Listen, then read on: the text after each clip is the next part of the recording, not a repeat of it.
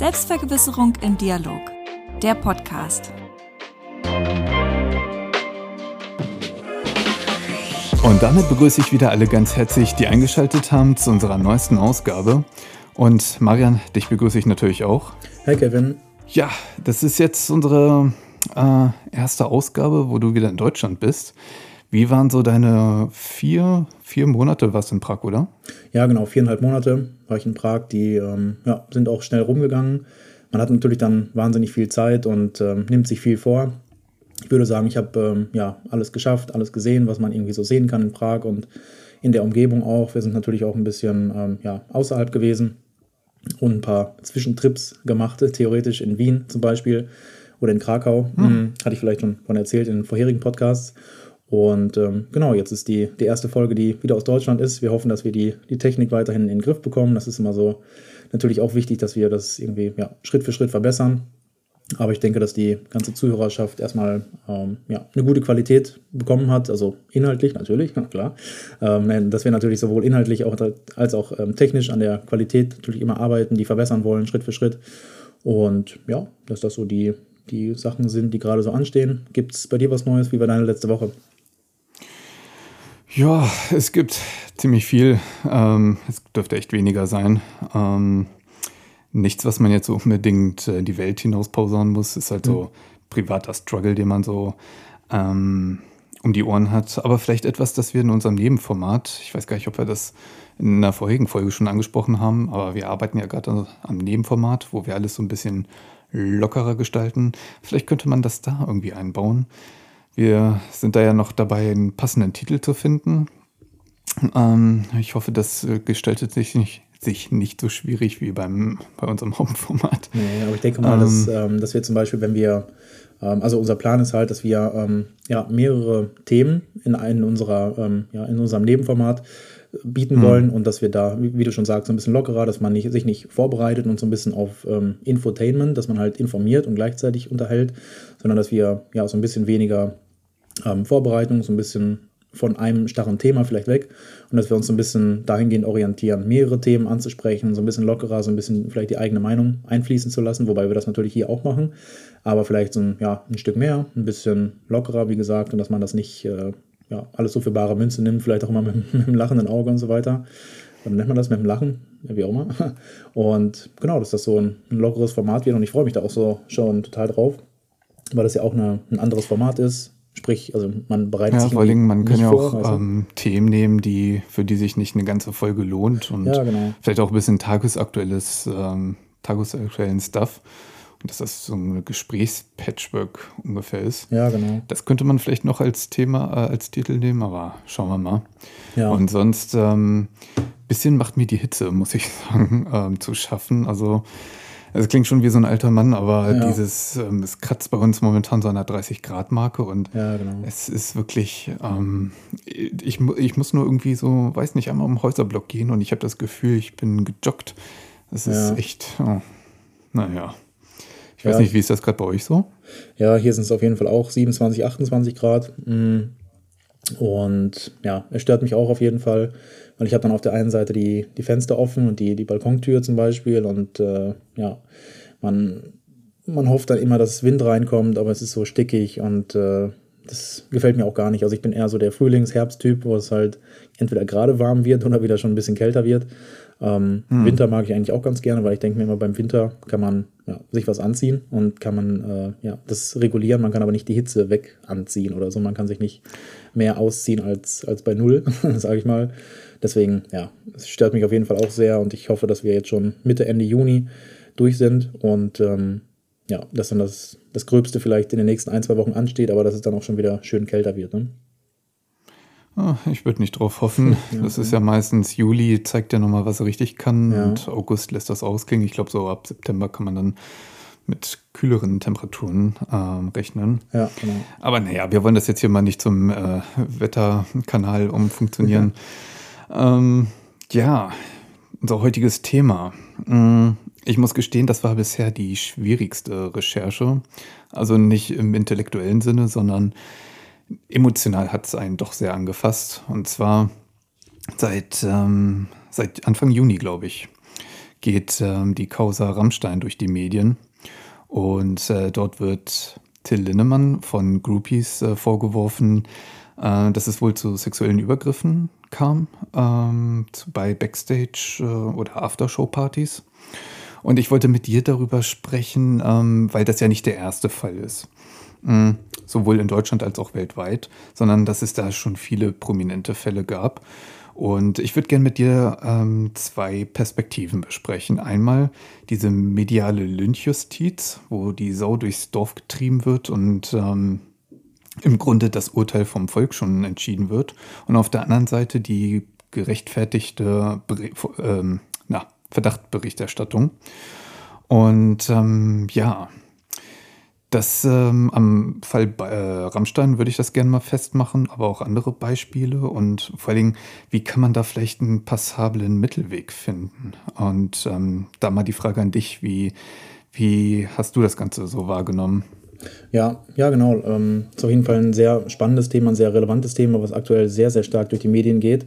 Mm, also ich, ich bin geschockt und ich denke mir nur, wie, wie kann es sein, dass im wir sind so modern und im äh, 21. Jahrhundert, dass es immer noch so ist, dass äh, Männer Frauen so unterdrücken, ausbeuten und institutionell vergewaltigen. Also ich würde sagen, dass ich würde von institutioneller Vergewaltigung sprechen, weil so wie ich es jetzt mhm. wahrgenommen habe und recherchiert habe, ähm, handelt es sich dabei um, um ähm, das eben der, der Frontmann von, von Rammstein und ich würde, ich weiß nicht genau, ob das ähm, ja die anderen Bandmitglieder auch angeht. Mm, das äh, wirklich ähm, regelmäßig da, das dazu gekommen ist, dass ähm, Frauen aus dem Publikum ausgewählt wurden, um dann halt hinter der Bühne teilweise mit K.O.-Tropfen ähm, außer Gefecht gesetzt zu werden und dann eben weitere Dinge daran vollzogen werden. Muss man von Vergewaltigung sprechen. Da habe ich auch viele Dinge gehört, die dann, ähm, ja, äh, irgendwie das ein bisschen beschönigt haben, so ein bisschen euphemistisch, ja, die haben doch, die wollten doch und so weiter, ähm, die Frauen, aber ja, also finde ich alles so ein bisschen machohaft. Mhm. Auf der einen Seite, mhm. der, der, der, erste Aspekt, den ich machen würde, ist, dass wir auf jeden Fall davon sprechen, ähm, von unserer persönlichen Meinung. Ja, wir wollen hier niemanden anschwärzen, wir gehen einfach nur davon aus, ähm, dass das ähm, so der Fall ist, wie es medial dargestellt wird. Sprich, wir könnten uns auch an dieser Lynchjustiz beteiligen, wenn das der Fall ist. Also sprich, wenn es nicht so der Fall ist, wie es äh, medial dargestellt wird. Das heißt, wir wollen hier den Disclaimer auf jeden Fall machen, hey, wir sprechen von dem Wissen, was wir haben. Und das Wissen, was wir haben, ist das Wissen, was medial zirkuliert gerade. Ähm, genau, dementsprechend als, als, ein, als vielleicht der, der Einstiegspunkt. Ähm, ja, also ich bin, ich bin fassungslos, ich bin geschockt und ich ähm, bin auch ein, ein Rammstein-Fan, würde ich vielleicht nicht sagen, aber die, die Musik, die hat ein ganz eigenes Genre, das ist eine ganz ähm, innovative Band, würde ich hundertprozentig sagen. Die Live-Shows, ja, was, man da, was man da sieht, ähm, ist, ist unfassbar innovativ, ist neu, das ist modern, ist, ist toll. Also das ist einfach großartige ähm, ja, Musik, würde ich sagen, ob man jetzt auf der Genre steht, wie auch immer. Und deswegen bin ich immer noch so ein bisschen perplex, wie kann das sein? Mm, und ja, deine Frage war wegen der Lynchjustiz zum Beispiel. Für mich ist das ähm, medial erstmal positiv zu sehen, dass sich jeder darüber, ähm, dass jeder darüber ähm, urteilen ist vielleicht das falsche Wort, aber dass jeder dazu seine Meinung sagen kann. Ja, aber dann ist eben der Punkt da, ähm, wo es irgendwie dahin geht, dass jeder mh, mm, nicht nur sagt, was die Erfahrungen waren, zum Beispiel die ähm, mehrere YouTuberinnen haben sich jetzt gemeldet und ähm, auch in, in Blogs und Podcasts und so weiter wurde gesagt, okay, ja, ich war auch ein Groupie und mir ist das auch so und so passiert. Das ist erstmal positiv, so, dass, dass jeder sagen kann, ich habe damit eigene Erfahrung und man, das ist quasi schon Teil der Aufklärung. Aber der negative Punkt, wo du, glaube ich, ähm, auch maßgeblich darauf hinaus willst, ist, dass die ganz, das ganze Volk, die ganze Nation und die ganze Welt stürzt sich jetzt darauf, ohne irgendwie, dass die Polizei ähm, spekuliert oder die Polizei recherchiert und untersucht den Fall. Ähm, und das ist, glaube ich, die Kritik, die du so ein bisschen ansprichst, ne? dass, ähm, ja, dass man es eben mehrheitlich kritisch oder auch kritisch sieht, dass die Band, wenn es jetzt nicht der Fall wäre, ja, schon so an den Pranger gestellt wird, dass, dass sie kaum noch Reputation hat am Ende, oder? Ja, genau. Ähm, also zur Vollständigkeit halber, das verlangt immer so ein bisschen mein innerer Monk, äh, würde ich gerne noch mal kurz zusammenfassen, was die konkreten Vorwürfe sind. Und zwar geht es ja um den, es geht, äh, soweit ich das recherchiert habe, nur um den Frontsänger Till Linnemann von Rammstein. Ja. Und es sind nach wie vor nur ähm, Aussagen. Also es ist äh, noch nichts bewiesen. Deshalb ja, genau. äh, gilt natürlich auch bei ihm der Grundsatz ähm, der, ähm, na, solange ist man unschuldig, bis das Gegenteil bewiesen wurde. Ja. Ich glaube, in dubio pro reo heißt das. Der Unschuldsvermutung ähm, oder irgendwie so, ja, genau. Ja, genau. Und ähm, es geht halt darum, dass es bei Konzerten schon vorab häufig ähm, junge Frauen angeschrieben wurden, ob die nicht Bock auf eine Aftershow-Party haben bei Rammstein. Und ähm, dass es dann da halt äh, ja, Alkohol gab und dass, ähm, ja, dass es auch zu sexuellen Kontakten kam zwischen Linnemann und diesen Groupies. Und ähm, dass viele danach aufgewacht sind und äh, völlig verkatert und äh, so als viele hatten das Gefühl, sie hatten K.O.-Tropfen. Und ähm, Ja, aber das sind, das Das sind ja erwachsene Frauen, um die es da geht. Erwachsene Frauen, die können ja einschätzen, wie viel Alkohol sie getrunken haben. Und von dem, von der Recherche, die ich habe, war eben nicht nur Alkohol im Spiel, sondern wenn sie sagen, okay, ich fühle mich hier wie gerädert und ich weiß nichts mehr, dann handelt genau. es sich eben Deswegen, nicht nur um Alkohol. ähm, ne? dass äh, viele halt das Gefühl hatten, sie hatten nicht einfach nur viel gesoffen, sondern ähm, dass da wirklich K.O.-Tropfen drin waren. Und ähm, ja, da gab es dann auch noch diese eine ähm, Casting Directorin, das ist schon ziemlich äh, makaber, das so Ja. zu bezeichnen. Die hat halt als Frau andere Frauen angeschrieben und als Frau hast du natürlich äh, zu einer anderen Frau viel, ja, da ist natürlich ein Vertrauensverhältnis dabei und da denkst du, ja, okay, die wird mich ja jetzt nicht hier in die Falle locken. Ja. Und ähm, wie das aussah, ist das äh, mehrfach über mehrere, in mehreren Ländern passiert. Und den ganzen Anstoß hat äh, die Shelby Lynn aus, ähm, na, ich glaube, war es Estland? Also sie kommt aus Irland, aber irgendwo, ich, ähm, Ich glaube, Litauen, so. Vilnius war das, der Hauptstadt von Litauen. Ja, genau, genau, genau. Äh, und ja. äh, dadurch ist das Ganze Anfang Juni ins Rollen gekommen. Und daraufhin haben sich jetzt extrem viele gemeldet. Und sehr ähnliche ähm, Berichte gab es, weshalb das natürlich noch mal viel erdrückender ist als bei ähm, zum Beispiel bei Jörg Kachelmann. Da gab es ja nur die eine Aussage von dieser einen Frau oder bei Andreas Türk. Ähm, da gab es, oder Luke Mockridge, auch ein relativ neu, ähm, junges äh, Beispiel oder junger Skandal. Beispiel, ja. Und ja, und ähm, da ist es dann immer so das Problem, ja, wenn es einer sagt, hm, aber jetzt, wo es so viele und vor allem so ähnliche Fälle kommen, ist das natürlich nochmal, hat das eine ganz andere Härte. Ja. Und deswegen, ähm, genau, das äh, so als ähm, Hintergrundwissen, dass man weiß, äh, worum es geht. Und ma- ich weiß nicht, man kann jetzt nicht wirklich, muss ich sagen, von Lynchjustiz ähm, sprechen, weil dafür, es wird zwar viel berichtet, ja, aber es wird auch vern- vernünftig, wie ich finde, berichtet. Also so dieses klassische, ähm, wir stellen ihn jetzt an die Wand und ähm, buhen ihn aus, das muss ich sagen, ist nicht so der Fall. Also bei Kachelmann fand ich, war es ziemlich, war es viel härter Ja. ähm, beispielsweise. Und ich meine, es ist ja auch, und da kommen wir zu, dem, zu der Krux. Bei Kachelmann hat sich nachgewiesen, dass das alles frei erfunden ist. Er ist nicht nur äh, nicht schuldig gesprochen aus Mangel an Beweisen, sondern er ist wirklich frei gesprochen worden. Er konnte also nachweisen, er hat es nicht getan. Und ähm, der Ruf ist natürlich hinüber, genau wie bei Michael Jackson oder Andreas Türk oder Luke Mockridge. Die haben irgendwie nicht so richtig die Chance, sich zu rehabilitieren. Und ähm, das ist so das eine, was äh, ins Gewicht fällt. Und auf der anderen Seite ist es aber, wenn man darüber gar nicht spricht.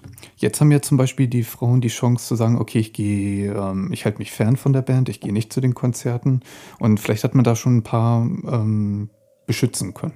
Und natürlich hat man auch die, das Recht auf Meinungsfreiheit und sich zu äußern und andere zu warnen. Und ähm, wenn jetzt nur aber im Nachhinein rauskommt, da ist nichts dran gewesen, dann sind diese Leute natürlich medial erledigt. Aber auf der anderen Seite gilt natürlich auch das Interesse, dass man andere schützt.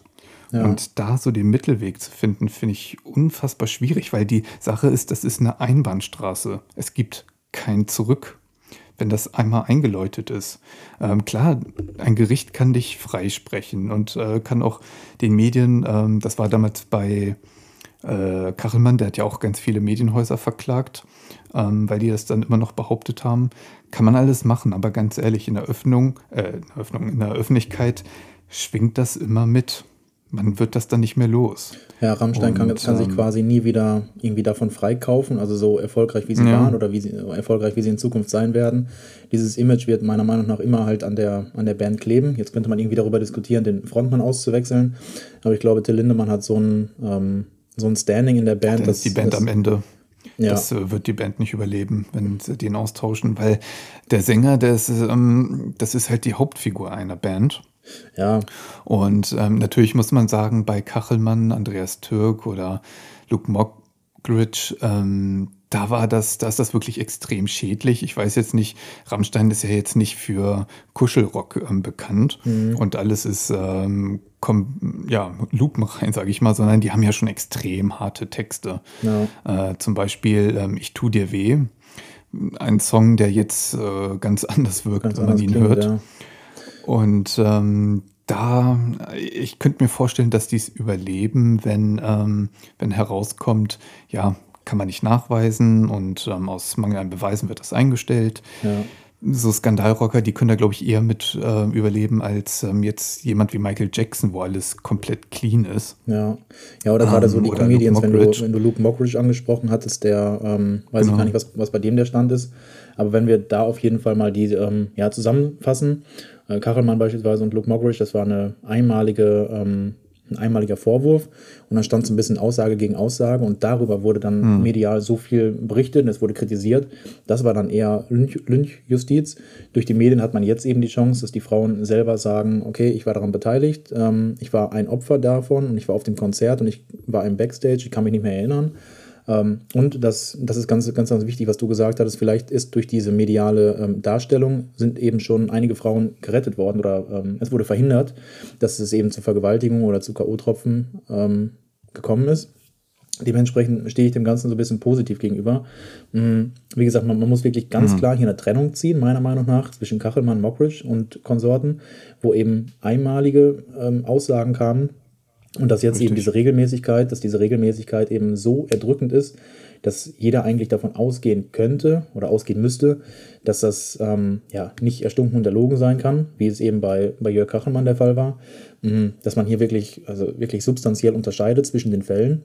Aber ich glaube auch, dass das für die Polizei dann eben auch oder für die ja, Personen, die da ermitteln, mh, ja, so eine erdrückende Beweislast ist, dass Rammstein sich davon nicht mehr befreien kann, dass es da wirklich zu, zu Strafen kommen kann. Die Frage ist halt, wie ist die Beweislast? Und dann, ja, ich habe da. Die ist gar nicht gegeben eigentlich. Also die Polizei ermittelt mittlerweile dagegen. Für meinen Geschmack haben die sich viel Zeit gelassen irgendwie. Ja. Ähm, aber bisher, man hat nur Indizien. Das ist das Problem. Hat es gibt zwar die Fotos von könnte den zum blauen Beispiel, Flecken. Man könnte zum Beispiel erwarten, dass ähm, diese Frau, es wurde immer tatsächlich von dieser einen Frau geredet, die hat das wahrscheinlich über drei, vier Jahre gemacht, oder weiß ich nicht wie lange, aber die hat das dann wirklich international gemacht, ist Teil der, natürlich nicht der Band, aber des äh, Drumherums, der Administration, wie nennt man das? Also des, des Bandmanagement, ich glaube, so nennt man das. Mhm. Und die hat wirklich institutionell, sprich regelmäßig und die wusste, was ihre Abläufe sind. Vielleicht war das ihre einzige Aufgabe, wer weiß, ähm, dass die Frauen Ja, aber wie rekrutiert hat. gesagt, das sind alles nur Aussagen und damit sind es äh, Indizien. Ja, Der genau, Unterschied genau, genau. halt was ich sagen wollte, also diese ist, Frau, was ich sagen wollte, diese Frau Ja. könnte jetzt ähm, als Kronzeugin aussagen und sagen, es war so. Oh, das das meine ich. nicht machen. Das wird sie nicht machen, ja, Oh. natürlich. Also die, die verliert ihren Job vielleicht sowieso, weil gesagt wurde, okay, du hast das irgendwie zu aufreizend gemacht, du hast es zu offensiv gemacht. Das wird jetzt vielleicht die Kritik sein der Band. Das heißt, die verliert ihren Job sowieso, möglicherweise. Ja, die wurde schon rausgeschmissen und auch nach äh, Moskau geflogen. Ähm, also die ist da scheinbar raus aus dem Geschäft. Mm. Könnte mir aber vorstellen, dass wenn sowas rauskommt, dass die Leute schon immer so eine Abfindung hinten rum bekommen, Um die Schnauze ähm, zu so, eine? Art Schweigegeld. Ja, Ja. genau. Und, ja, aber das, ähm, ähm, sobald sie irgendwie sieht, okay, es sind jetzt x Frauen gewesen, wie hoch die Summe ist, äh, wie hoch die, die Zahl ist, will ich jetzt irgendwie gar nicht urteilen. Ich glaube, da sollten wir jetzt auch irgendwie die Finger von lassen, dass wir jetzt sagen, okay, es könnten so viele gewesen sein, es ähm, kursieren mehrere Anzahlen durch die, durch die Medien, aber dass man, ähm, dass sie sagt, okay, das sind so viele Frauen gewesen und in Zukunft kann es ja noch sein. Also warum sollte die Band das ändern irgendwie, wenn es sowieso nicht auffällt, im Schrägstrich, es wird nicht ähm, angeklagt, es wird nicht zum Prozess kommen.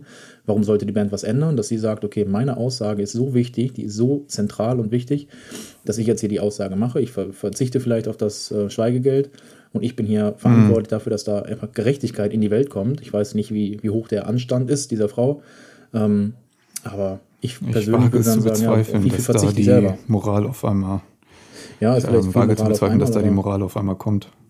Ja, also Und ähm, sie hat ja auch selber Schuld dran. Also ich glaube, wenn sie jetzt ähm, selber Zeugin ist, dann heißt es nicht, okay, sie ist jetzt äh, frei von Schuld. Ich meine, sie hat das Mhm. Rekrutieren gemacht und sie wusste ja theoretisch, was kommt, wenn sie hinter der Bühne vielleicht ähm, ja, Substanzen sieht, mit, wo sie weiß, okay, ähm, da ist die Gefahr und vielleicht hat sie die Frauen dann auch wieder wegmoderiert, wie auch immer man das irgendwie so halbhuman sagen soll, dass sie dann eben mit, der, mit den Frauen nachher auch wieder gesprochen hat, um sie vom Backstage wieder äh, zur Bühne zu bringen, wie auch immer. Ähm, wie gesagt, viele Spekulationen, aber ich glaube eben, dass die Medien dadurch, dass ähm, die Öffentlichkeit da ist, dem der Boden geboten werden kann und dass die, die ganzen Frauen, die dann eben da diese grauenhafte Erfahrung gemacht haben, Erfa ähm, Erfahrung machen mussten, mh, dass sie sich zusammenschließen können, dass dann einfach mehr Substanz dahinter ist, als wenn eine Person das sagt. Und ja, Ja, das stimmt schon. Also auch, auch, man kann ja auch nur mit Indizien arbeiten. Das nennt sich dann Ja, Indizienprozess. Okay. Aber der muss dann, die Indizien müssen dann so alle zusammenpassen wie so ein Zahnrad, dass am Ende nur ein Schluss übrig bleiben kann, wie das alles passiert sein Ja. kann. Ähm, ist richtig schwierig, aber ähm, das ist durchaus schon möglich. Und ähm, kann man nur hoffen, dass da die Wahrheit ans Licht kommt. Ich selber und du auch, wir kennen die Wahrheit nicht, ähm, wollen uns auch gar nicht anmaßen, das zu beurteilen. Ja. Äh, wie gesagt, es geht einfach nur um den medialen Umgang. Und wenn wir jetzt den Fokus nochmal auf die Lynchjustiz gehen, äh, setzen, das ist ja so alt wie eine moderne Gesellschaft auch. Also die Sau wurde ja schon vor tausenden von Jahren durchs Dorf getrieben, wenn da irgendwas war. Ja. Wir haben uns natürlich ähm, ziemlich weiterentwickelt, moralisch und auch ähm, rechtlich, sodass das alles mehr eingedämmt wird. Weil früher war das ja so, ja, der wurde schuldig gesprochen, der schon schuldig aussah. ja, Ähm, das ist in der Psychologie tatsächlich vor Gericht ein großes Problem, wenn man schon wie ein klassischer Verbrecher aussieht. Ähm, und ähm, jetzt hat man natürlich Rammstein, die jetzt nicht gerade aussehen wie die netten Spitzbuben um die Ecke, sondern halt durch ihre Texte, durch ihre brachiale Musik und durch Auftreten natürlich so ein gewisses Image. Also es passt so alles zusammen und da kann man nur hoffen, dass das nicht ähm, zum Nachteil wird, sondern dass man wirklich nur auf die Indizien und Beweise guckt. Und bei der Lynchjustiz ähm, durch die ähm, durch Social Media hat das natürlich eine ganz andere Tragweite bekommen.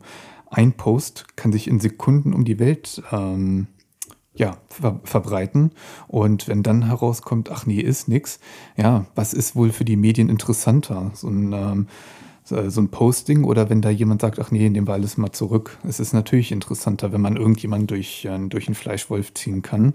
Ja. Und da finde ich, sind die Medien natürlich in der Pflicht und ohne irgendwelche Namen zu nennen, ähm, es sind eigentlich eher die Boulevardmedien, die das Problem sind, weil das öffentlich-rechtliche, öffentlich-rechtlicher Rundfunk und äh, die ganzen Qualitätsmedien, die gehen einigermaßen vernünftig mit um. Klar, es gibt auch manche, die so ein bisschen äh, das schon eher zu einer Story machen.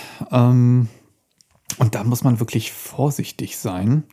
Ähm, Aber ich würde dagegen einwenden, ich würde ich würd direkt dagegen erstmal einwenden, dass die Boulevardmedien das eher losgetreten haben als die Qualitätsmedien, weil eine Definition von Qualität, Qualitätsmedien ist eben genau dieses Abwarten, weiter recherchieren und und und. Und dass die Boulevardmedien das so Ja, die Recherchen, haben. die gehen ja schon seit neun Monaten. Also ähm, die Aber- aber ersten, dass die erstmal- meine, Also äh, die- warte, warte, warte kurz. Okay. Ähm, ich glaube, die ersten Verdacht, Verdachtsmeldungen gab es im November letzten Jahres, hatte ich da herausgefunden. Okay. Und ähm, dann gab es ja erstmal Monate, war ja Funkstille. Da haben sie, ich, Ah, ich will, ich will jetzt keinen äh, Namen nennen, nicht, dass ich da was falsch sage. Es waren auf jeden Fall ähm, seriöse Qualitätsmedien, die das aufgegriffen haben. Ja. Und ähm, jetzt kam das alles so heraus und durch, dadurch, dass die ähm, Boulevardpresse natürlich immer so laut ist, glaubt man jetzt eher, dass ähm, die das herausgefunden haben. Aber nee, es waren tatsächlich äh, vernünftige Qualitätsmedien, die da den Anschluss gegeben haben. Okay. Ja, okay, das ähm, vielleicht deckt sich vielleicht nicht ganz mit meinen Recherchen, also oder mit meiner Intuition, sage ich mal, deckt sich das nicht so. Weil in dem Fall würde ich halt sagen, es wird äh, äh, herausposaunt, ohne eben die Recherchen zu machen, ohne Doppelprüfung, ohne wirklich darüber einzugehen, was sind jetzt meine, meine Zeugen oder die Indizien, wer hat die verbreitet, in welchem Maßstab, in welcher Größe und wie, wie oft und wie frequentiert, wie auch immer. Und ähm, es wurde ja auch unter Eid ausgesagt. Und das sind diese, mhm. diese Punkte, wo ich sage, okay, die, die Qualitätsmedien, die warten, die prüfen doppelt, was essentiell ist für eine Demokratie, für, für eine Mediendemokratie, ähm, wo die Medien so eine Rolle spielen. Die Boulevardmedien haben jetzt halt den Vorteil, dass sie nicht die Qualität haben und dementsprechend das einfach rausposaunen können. Und das ist der äh, entscheidende Punkt, dass sich eben mehr Betroffene, mehr betroffene Frauen sofort gemeldet haben, gesagt, okay, darauf kann ich auch einspringen und kann auch meine Erfahrungen mhm. sagen. Ähm, und dass dann eben schon mehr, mehr ähm, losgetreten wurde, um eben mehr Frauen zu schützen auf den Konzerten. Dass vielleicht die, die Tour, die jetzt gerade losgeht, oder die, weiß ich gar nicht, ähm, aber die jetzt, ähm, ja, die Konzerte, die vielleicht anstehen, dass da vielleicht schon der, der Faktor war, dass man ja, Frauen geschützt hat. Und das ist dann eben der Vorteil der Boulevardmedien, die ich jetzt ja, irgendwie nicht verteidigen ja, aber man will, muss aber halt, in dem ähm, Fall da wirklich ganz positiv, konkrete ja. Regeln ähm, festhalten, äh, worüber man berichten darf, dass das alles so ein bisschen, aber dann kommt es wieder mit, ähm, ja, hier wird die Pressefreiheit eingeschnitten. Da wirklich, ähm, da muss man mit Fingerspitzengefühl hingeben, dass man wirklich erstmal nur am Anfang den äh, Verdacht, und da kommen wir gleich zu, einen Verdachtsbericht erstellt. Und ähm, erst wenn das sich alles verhärtet, dass man dann mehr darüber berichtet. Und das ist dann wirklich ein Drahtseilakt, muss ich sagen, weil man kann das nicht wirklich trennscharf voneinander auseinanderhalten. Wann ist es Lynchjustiz, wann ist es äh, Verdachtsberichterstattung? Ähm, weil die Medien sind dafür auch zu dynamisch. Das, das sollen sie ja auch. Und sie sollen nicht kontrolliert werden, sondern dass das alles selber gemacht wird. Ähm, aber da, da muss man halt einen besonders hohen moralischen Kompass haben, dass da ein vernünftiger Umgang stattfindet. Und wenn wir jetzt auf die andere Seite gucken, Verdachtsberichterstattung, wie der Name schon sagt, es wird über einen Anfangsverdacht berichtet, ähm, aber das muss auch wieder sehr unaufgeregt äh, passieren. Das Problem ist natürlich sexualisierte Gewalt. Wie willst du das unaufgeregt ähm, diskutieren. Das ist ähm, ein extremes Problem in unserer Gesellschaft.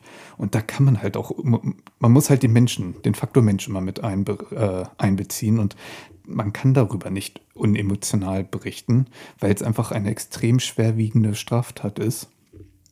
Und ähm, Verdachtsberichterstattung haben ja auch schon viel Gutes bewirkt. Zum Beispiel damals ähm, der Wirecard-Skandal der ist ja erst vor ein paar Jahren so richtig aufgebauscht worden, aber Jahre vorher gab es schon erste Verdachtsberichterstattungen, die das Ganze über Jahre hinweg ähm, aufgebauscht haben. Und dann ist halt ähm, so ein Skandal aufgedeckt worden, zu Recht, weil da Fehlverhalten stattfand, um das ein bisschen äh, human auszudrücken. Ähm, und dadurch, es hat schon eine Daseinsberechtigung. Und ähm, wir schon festgehalten haben, wenn dadurch schon ein paar geschützt wurden, ähm, hat diese Verdachtsberichterstattung ihren ähm, Zweck erfüllt. Nur ist es halt ähm, im Wortlaut immer so ein bisschen schwierig, denn es muss immer, und das ist äh, auch diesmal wieder passiert, es wurden auch Sachen gepostet, aus dem Zusammenhang gezogen, darüber berichtet, die einfach nicht ganz richtig waren. Zum Beispiel hat man gesagt, dass diese Shelby Lynn wieder zurückgerudert ist. Ist sie nicht. Sie hat einfach nur noch mal festgestellt, es ist nicht ähm, zum sexuellen Kontakt gekommen. Äh, das hat sie nochmal richtig gestellt, aber das hat sie vorher auch schon gesagt. Ja. Und ähm, aber da haben natürlich wieder Boulevardmedien wieder was anderes geschrieben, dass sie zurückgerudert ist. Und das ist immer so das Problem mit den Schlagzeilen. Oben steht drauf, sie ist zurückgerudert. Wenn du es dann mal darunter liest, ähm, wird das in irgendeinem Nebensatz wieder ähm, richtig gestellt.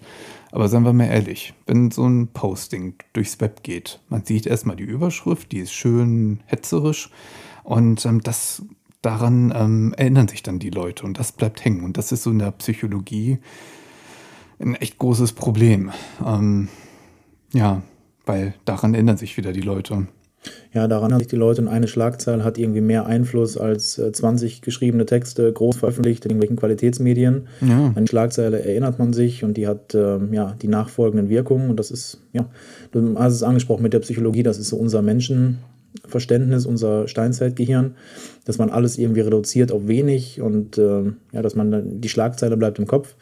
Aber das, ja, weil es überlebenswichtig ja, genau. war wenn ähm, früher ein Säbelzahntiger einen angegriffen hat, da konntest du nicht sagen, hey, ähm, hier, Dieter, pass mal auf, da kommt ein Tier, ähm, lauf ja. mal schnell weg. Nein, da muss es ganz kurz und zackig gehen. Jede Sekunde hat da über Leben ja. und Tod entschieden. Und das ist halt in uns immer noch das drin. Halt so Kurze, knackige, aggressive ja. Aussagen.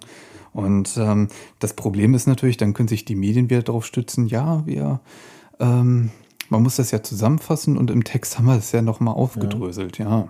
Wenn der, aber das Problem ist ja auch häufig, die Überschrift ist kostenlos einsehbar, aber wenn du den ganzen Text durchlesen willst, stehst du wieder ja. vor einer Paywall. Und das, was dann irgendwie aus der Überschrift und, selbst ähm, interpretiert wurde, ich habe das Gefühl, viele interpretieren dann die Überschrift irgendwie selbst ja. und subjektiv und geben ihren eigenen ähm, Senf dazu, so aller ähm, stille Post. Ja, schreiben ihren eigenen Text ja, dazu. Genau, die, die definieren das für sich selber oder interpretieren das selber und daraus entsteht dann so stille Post in dem Sinn, dass jeder irgendwie noch ein bisschen was zuaddiert, ein bisschen was wegnimmt mm, und das ist eben eine ganz große Kritik, dass man, ja, dass man einfach jedem Menschen raten sollte, wenn man eine Überschrift schon liest, dass man dann auch den ganzen Text liest, wo dann eingeschränkt wird, vielleicht noch ähm, ja. darauf hingewiesen wird, okay, die Überschrift war jetzt wirklich reißerisch, aber ähm, dass man eben Dinge klarstellt, dass das eben auch so eine eine persönliche Ebene hat, also wie man mit Medien umgeht. Wir hatten ja schon mal Medienkompetenz ähm, als Thema auch und dass das eben ähm, ja, essentiell ist, wie man damit umgeht. Also ich würde einfach vorschlagen, auch wenn ich das selber natürlich nicht mache, ich habe genauso Reflexe. Du hattest eben von den, vom Säbeltag, Säbelzahntiger gesprochen. Das ist heute eben ein, ein, Reflex, wenn man beim Bäcker steht und vielleicht die ein oder andere Zeitung liest, die ein oder andere Schlagzeile, dass man dann auch einfach den Reflex, äh, Reflex mhm. bekommt und sagt, oh, das geht ja wohl nicht, ja, die Welt wird ja immer schlimmer und das kann ja wohl nicht sein. Dass das genauso mhm. ein Reflex ist, aber halt einer, der nicht über Leben und Tod entscheidet, sondern einfach darüber entscheidet, wie unsere Meinungen sind. Also deswegen ist halt, ja, jeden ja, Tag ist irgendwie neuer. Du hattest das schon angeschnitten. Medienkompetenz, das ist eigentlich etwas, ähm, und da werden jetzt vermutlich viele, viele äh, wieder viele kommen und sagen, oh, das müssen wir in der Schule durchnehmen. Ja, wenn man alles, was äh, Leute sagen, was man in der Schule durchnehmen müsste, müsste man ja 20 ja. Jahre da sitzen, bis man das äh, alles abgefrühstückt hat. Aber Medienkompetenz ist echt, echt wichtig, dass man vernünftig mit Artikeln umgeht. Und entweder, wie du es eben schon gesagt hast, entweder man liest den Text oder man lässt ihn komplett ähm, links liegen, ja. ja. beiseite und sagt sich dann selber, gut, ähm, ich habe das jetzt nicht gelesen, kann ich nichts zu sagen. Fertig. So viel ähm, Selbstreflexion braucht man dann ja. schon, finde ich. Weil es kann ja auch jedem passieren, dass so eine negative Berichterstattung stattfindet. Und ähm, da möchte man ja auch nicht, dass, da möchte man ja auch die Chance haben, sich selbst zu erklären. Ja, ja natürlich. Und ähm, was auch wieder mal wieder so ein Problem ist, Victim Blaming. Also das dann, dann kommen wieder so Aussagen und da muss ich sagen, da war ich von Dieter nur ein bisschen enttäuscht, ähm, der da meinte, ja, was haben die denn erwartet, dass Rammstein mit denen Sitzkreis bildet und über tiefe Gefühle spricht, wo ich mir denke, oh, also ich meine, wo kommen wir denn hin, wenn äh, man mit Menschen, die vielleicht ein bisschen, naiv, ja, ich will nicht sagen naiv, ich meine, das sind Fans. Also ein bisschen gutgläubig. Und dass die sehen, ja. okay, ich habe jetzt wirklich die Chance, ich habe jetzt die Ein Chance, da Aftershow-Party zu machen. Dann schaltet man schon mal ja. das Hirn aus. Und äh, da kann man den doch nicht vorwerfen. Außerdem ist es kein Freifahrtschein, wenn jemand naiv ist, zu sagen, ja gut, dann kann ich mit ihm machen, was ich will. Ähm, hätte er besser wissen müssen. Nee, geht nicht. Also man kann so naiv sein, wie man will. Ähm, man darf mit den Menschen nicht einfach was machen, äh, worauf man ja. gerade Bock hat. Und die, das ist halt Victim Blaming, wie ich finde.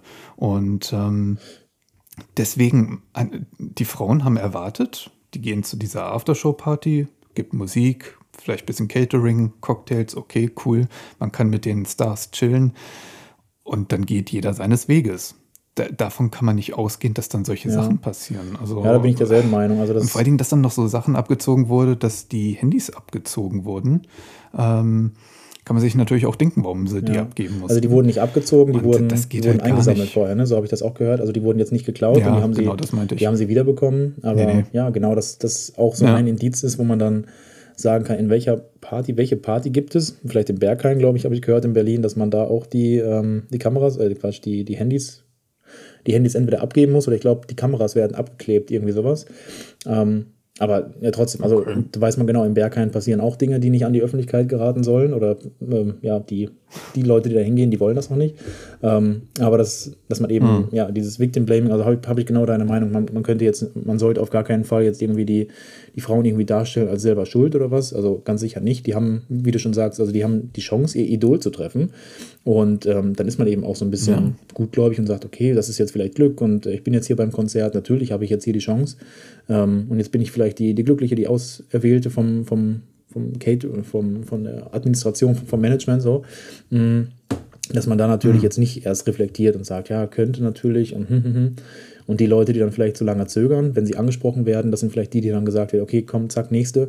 Die denkt so lange nach, will ich nicht. Ja. Und die Person will man dann auch nicht sein, weil man ist dann irgendwie so nah an seinen Idolen, wenn man schon 100, 120, 150 Euro ausgibt für ein Ticket, für die Reise dann noch, Übernachtung, XYZ, dass wenn man das ausgibt und sagt, ja, einmal im Leben gönne ich mir das, dass man mh, ja, dann natürlich nicht so lange drüber nachdenkt. Deswegen würde ich niemals irgendwie auf die Idee kommen, den, den Frauen da jetzt irgendwas vorzuwerfen, als, als dass sie selber schuld sind. Also die Schuld hat, Nee, die Schuld hat. Der, die Täter, der Täter, die Täter, wer auch immer.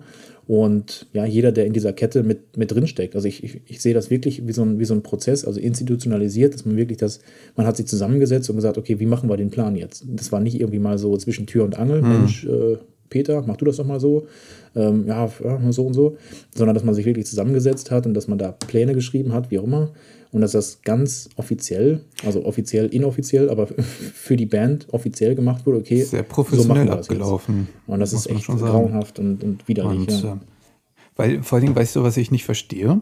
Ähm, wenn wir jetzt eine Band wären, Ja. sage ich mal, ähm, dann gibt es doch sicherlich tausende von Groupies, die das alles freiwillig machen. Warum mussten es die sein, die man erst äh, abfüllen muss und dann betäuben muss? Äh, also ich kann mir das wirklich nicht vorstellen, dass es da nicht welche gibt, die das freiwillig Ich- machen. ich würde- also warum muss man die erst noch Ich würde vergiften? sagen- das ist, ähm, ich, Ja, ich würde sagen, nicht. jetzt von meinem gesunden Menschenverstand, ich würde sagen, dass sie ganz, ganz viele Groupies haben, die die Dinge, die der Frontsänger machen wollte, die sie auch freiwillig gemacht hätten.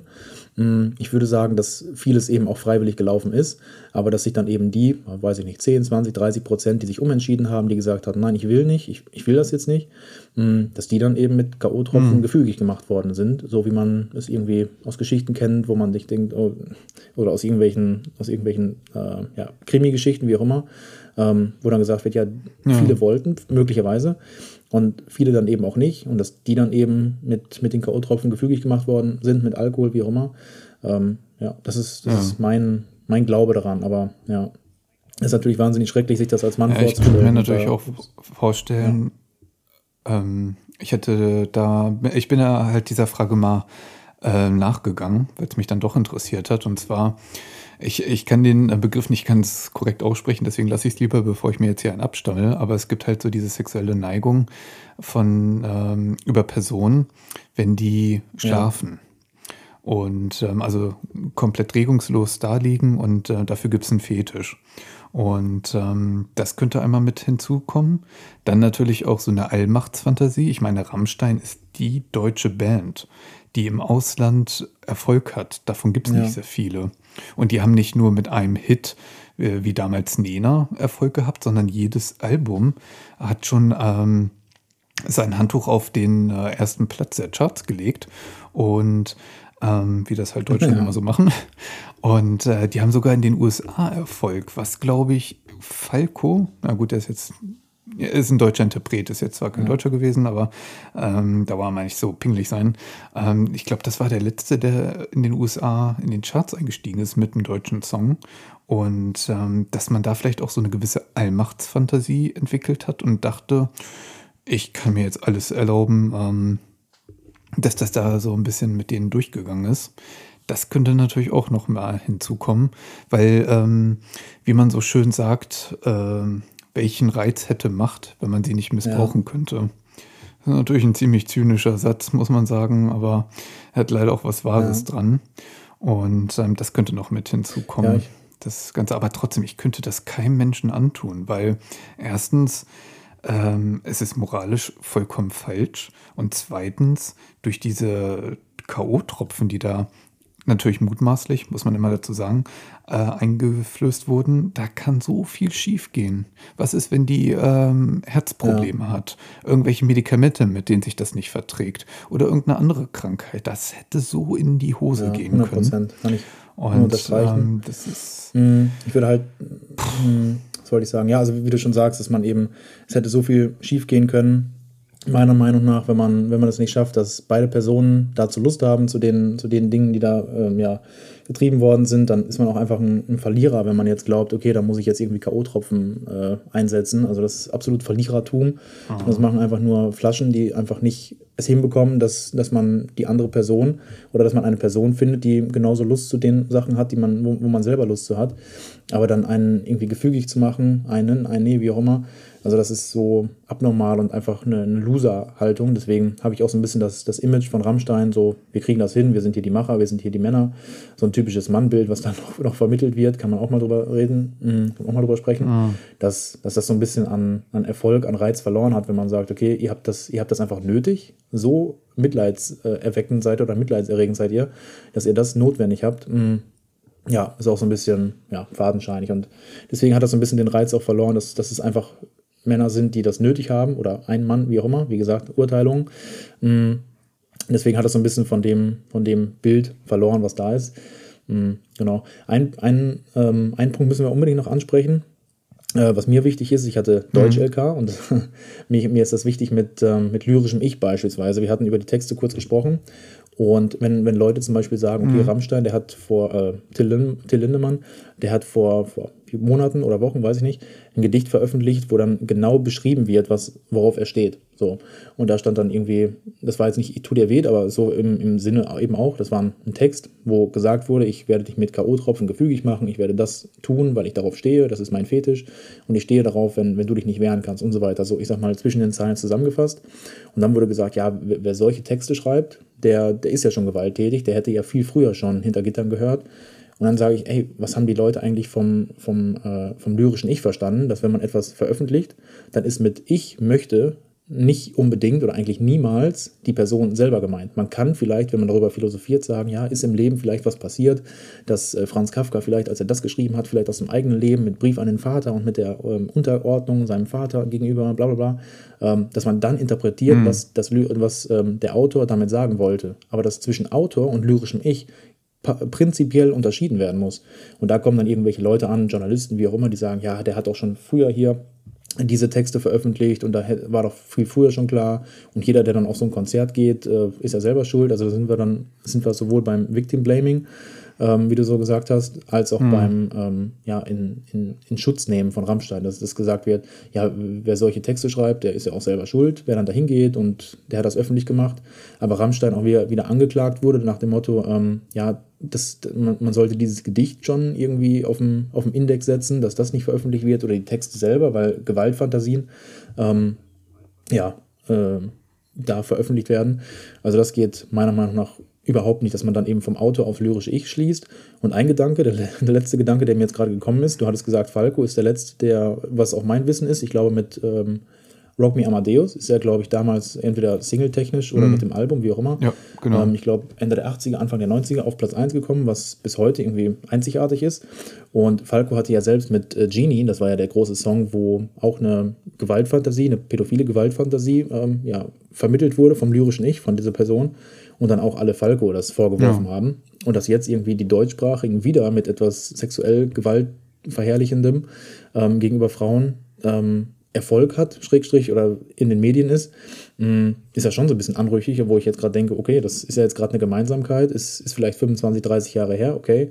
Aber das ist ja mal eine Gemeinsamkeit, die mir jetzt gerade spontan eingefallen ist, dass wieder eine deutschsprachige Band mit genau diesen gleichen ähm, ja, Eigenheiten irgendwie in den Medien ist. Also das ist echt grauenhaft irgendwie.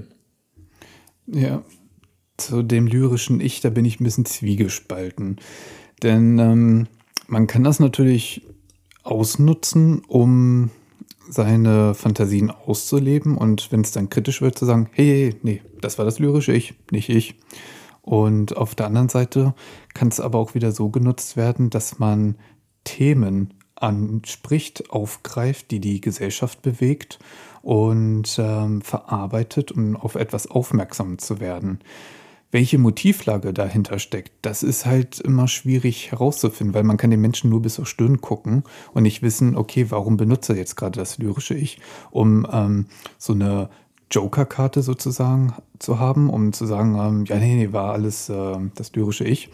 Oder ob da jemand wirklich über einen Sachverhalt aufgreifen möchte in einer ja. Geschichte Das ist immer so ganz schwierig, weil man sagt ja auch, jeder Text hat was biografisches. Ja, das, das könnte sein. Ähm, Und, also ich, ähm, ich, bin da ein bisschen, ein bisschen emotionaler ist, ja. oder ein bisschen, weiß ich nicht.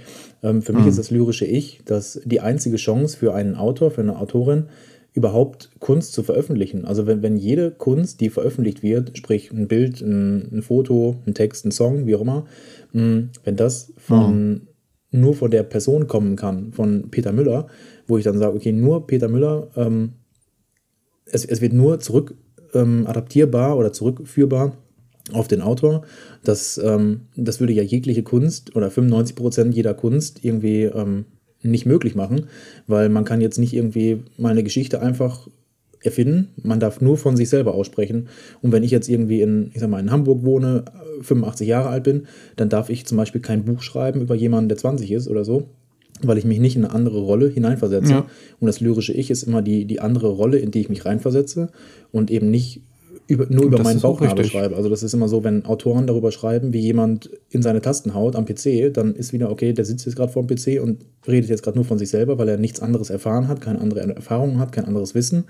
Mm, deswegen, also ein lyrisches mhm. Ich ist einfach in der Kunst, in, gerade in der Literatur, essentiell, um überhaupt Kunst produzieren zu können, um überhaupt von etwas zu sprechen, was man nicht persönlich ist. Das heißt, dieses Recht, ein lyrisches genau. Ich einzunehmen, das ist unfassbar wichtig, ja. Ja, das stimmt. Äh, da, das unterstreiche ich auch komplett. Aber es gibt natürlich immer so diese schwarzen Schafe, die das dann als Deckmantel benutzen, um ähm, zu gucken, ja, wie weit kann ich denn gehen? Wer kommt mit? Und wer mitmacht, äh, dem kann ich dann mein wahres Gesicht zeigen. Allen anderen ähm, halte ich vor, nee, nee, lyrisches ja. Ich. Das darf natürlich nicht zu so einer genau, die Kritik gibt es auf jeden Fall, die unterstreiche und, ich auch. Ja. Ähm, genau, und das schneidet nochmal so ein bisschen an. Das passt eigentlich perfekt zu meinem Punkt, muss ich sagen. Also, da hast du mir den Ball sehr gut zugeworfen. Und zwar Kunst und Künstler, dass man das voneinander trennt. Das hat ja damit äh, mit dem Lyrischen ja, genau. nichts zu tun. Weil es dann immer heißt, ja, man kann jetzt die Filme nicht mehr gucken, man kann nicht mehr die Musik hören, man kann nicht mehr diese, deren Bücher lesen. War ja bei Joe K. Rowling auch, als sie sich ähm, kritisch gegenüber Transsexualität äh, geäußert hat. Dann hieß es auf einmal, wir dürfen jetzt Hogwarts Legacy, was demnächst rauskommt, äh, rauskam, äh, nicht mehr kaufen und spielen. Äh, wir dürfen deren Bücher nicht mehr lesen und so weiter. Da finde ich, muss man ganz strikt voneinander trennen, ähm, dass der Künstler eine eigene Person ist und dass das Kunstwerk eine eigene Person in Anführungszeichen ist, also das lyrische Ich. Und das sollte man voneinander trennen, ähm, finde ich. Man sollte nach wie vor Freude an, ähm, an Harry Potter haben, wenn man das möchte. Ja. Und nur weil jetzt der ähm, und J.K. Rowling, sie hat eine gewisse Geschichte zu dem Thema, wodurch ich, ich werde nicht zu tief reingehen, ähm, aber wodurch ich nachvollziehen kann, warum sie sich so geäußert hat. Ähm, und da finde ich, sollte man auch so ein bisschen mehr Feinfühligkeit haben. Und wenn man für sich sagt, ich kann jetzt deren Bücher nicht mehr lesen, weil ähm, sie sich da transphob geäußert hat, dann ist das eine private Meinung und darauf hat man sein Recht und dann kann man es machen. Aber andere, dieses Anstacheln, das andere mitmachen, das finde ich so ekelhaft. Das kann doch jeder ja. selber entscheiden, ob er ähm, Kunst und Künstler voneinander trennen kann oder ja. eben nicht. Ja, für mich gilt.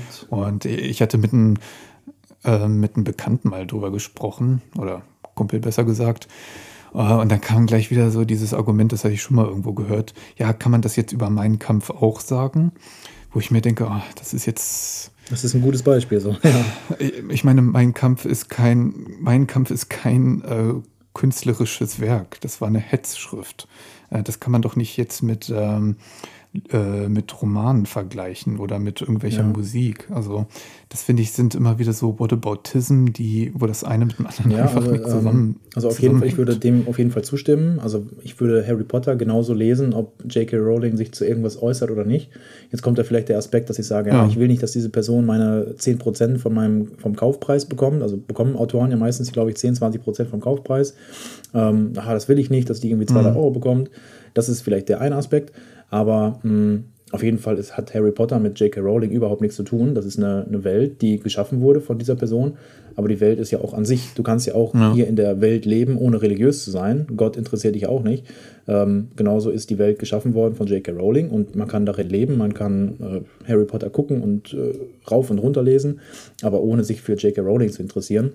Und ich würde sogar behaupten, dass ähm, die Zielgruppe mhm. der unter Zwölfjährigen ähm, sich überhaupt nicht dafür interessiert, wer das jetzt geschrieben hat. Die, die tauchen in die Welt ein und dann ist alles andere egal. Hauptsache Harry gewinnt und, ähm, und die ganzen Akteure, die sind da, die auf, auf der positiven Seite sind, die, die gewinnen und das ist positiv. Mhm. Aber die Autorin sollte dann eben mhm. wenig relevant sein. Ich muss aber sagen, dass der, dass das Argument mit meinem Kampf, das äh, ist jetzt irgendwie gerade spontan, da habe ich jetzt vorher noch nicht, noch nicht drüber nachgedacht, dass das ein ziemlich gutes Argument ist, weil es ein ziemlich kritisches Argument ist, eben für meine und für deine Haltung auch.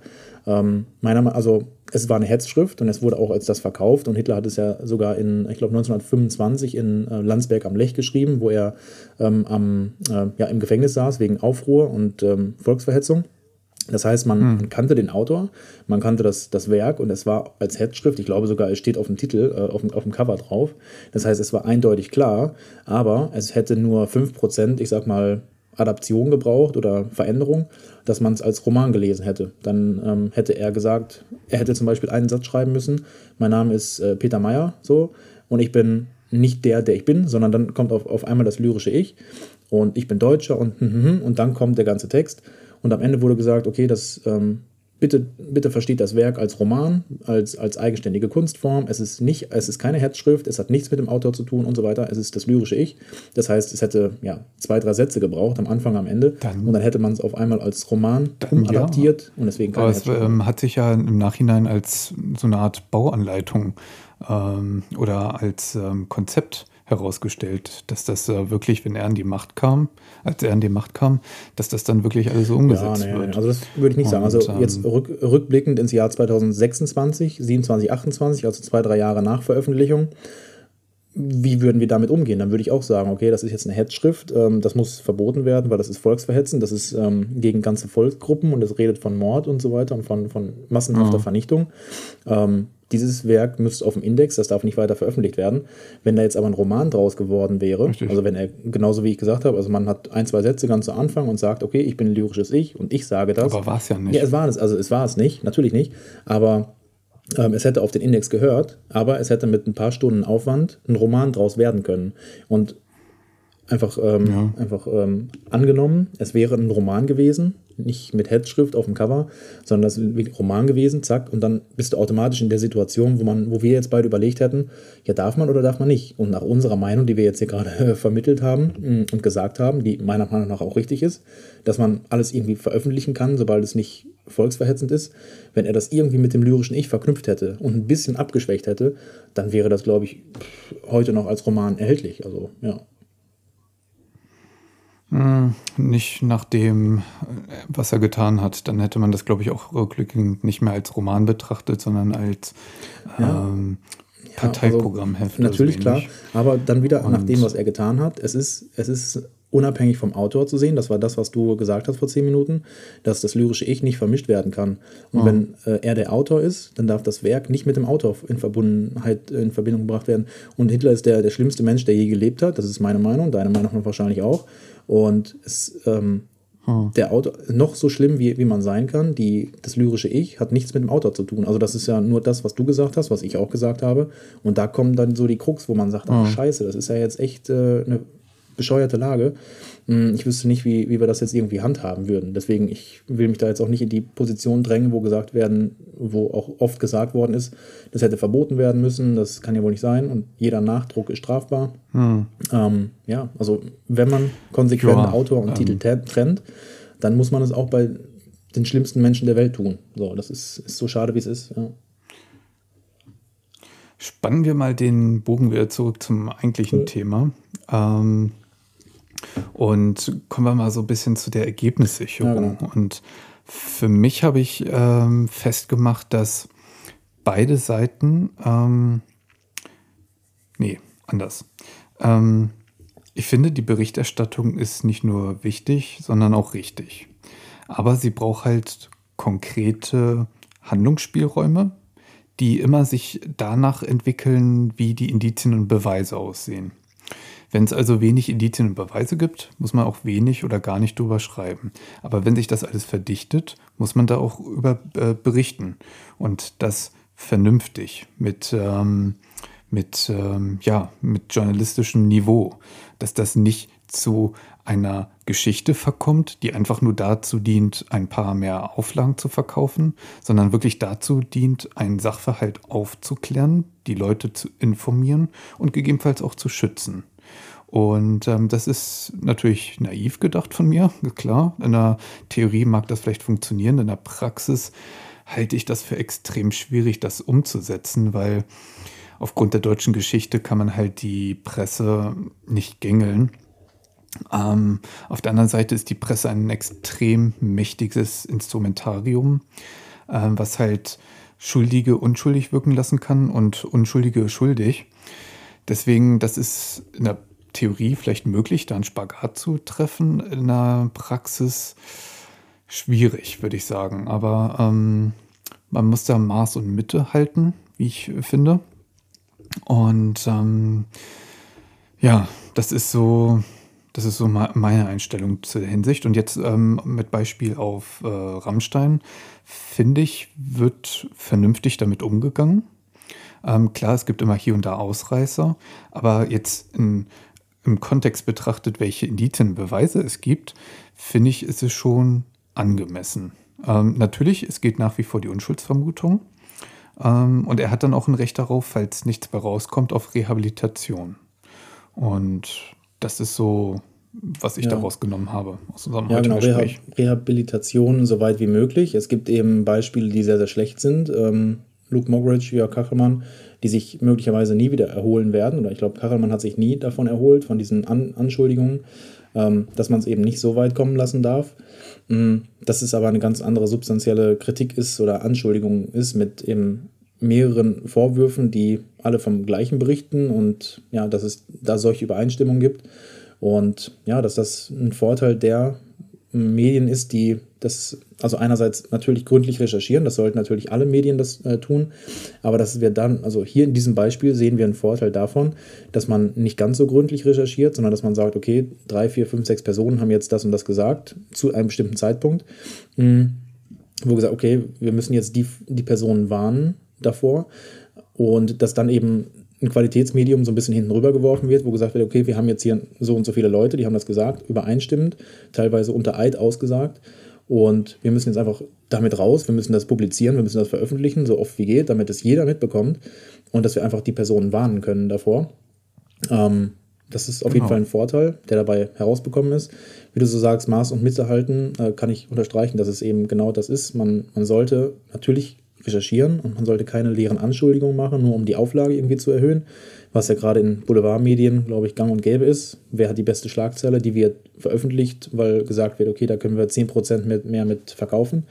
Mm, ja, dass das auf der einen Seite jetzt ein Vorteil ist, um eben die Person zu warnen. Auf der anderen Seite würde ich das niemals irgendwie, ja, veröffentlichen. Ne? Ich habe Politikwissenschaft studiert und wie Medien, also der Einfluss der Medien, der wird immer unterschätzt, glaube ich. Also der ist immer größer, als man denkt. Und ähm, Gerade das oh. muss immer ein Qualitätsmerkmal sein. Genau, deswegen können wir da nur den, den, den Punkt auf jeden Fall machen oder ein Ausrufezeichen und dann in Adaption eben, dass, dass man nicht nur als Person, nicht nur die Schlagzeilen liest, sondern auch den Text, sich sachlich mit dem Text auseinandersetzt, um eben die Diskussion doch im Nachhinein möglichst sachlich zu machen, um dann eben die, die Künstlerinnen und Künstler nicht, nicht so krass zu schädigen, wie es eben der Fall war bei bestimmten Leuten. Genau, deswegen das. Genau, Medienkompetenz, ja, ganz Medienkompetenz, wichtiger Punkt. Genau. Ja, und ja, haben wir eine gute Folge hingekriegt. Ja, und falls äh, alle, die eingeschaltet haben, das genauso sehen, wir würden uns natürlich wie immer wieder freuen, wenn ihr unseren Kanal abonniert und mit euren Freunden teilt. Und vor allen Dingen ganz wichtig auch, ähm, haut mal eure Meinung in die Kommentare, dass wir da so eine weitere Diskussion äh, aufbauen können, um herauszufinden, wie ihr das seht. Haben wir vielleicht irgendwelche Aspekte vergessen oder ähm, nicht ausreichend behandelt. Lasst uns das, ähm, lasst uns das ganz gerne mal wissen. Und ja, das war, das war so von meiner Seite aus. Genau, ähm, von, hast du noch irgendwas nee, zu ergänzen? Nichts, nichts, zu ergänzen. Ich freue mich auf jeden Fall, oder wir freuen uns so sehr über, über Kommentare, über, über Feedback, wo wir uns dann wirklich mit euch auseinandersetzen, wo ja, gesagt wird, ja, ihr habt das vergessen, hättet ihr das noch nehmen können und den Punkt finde ich gut, den Punkt finde ich schlecht. Also genau das ist, glaube ich, das, wo, wo Podcaster ähm, ja, generell darauf aus sind, auf, auf ähm, ja, Feedback aus dem Plenum, wo gesagt wird, äh, ja, war gut, war schlecht. Und genau, darauf freuen wir uns und darauf arbeiten wir weiterhin, weiterhin in den nächsten Folgen. Und genau, genau. das war's von mir auch. Und macht's gut, mach's gut. Ciao. Jo, genau, mach's gut. Bis nächste Woche und ja, das erstmal dazu.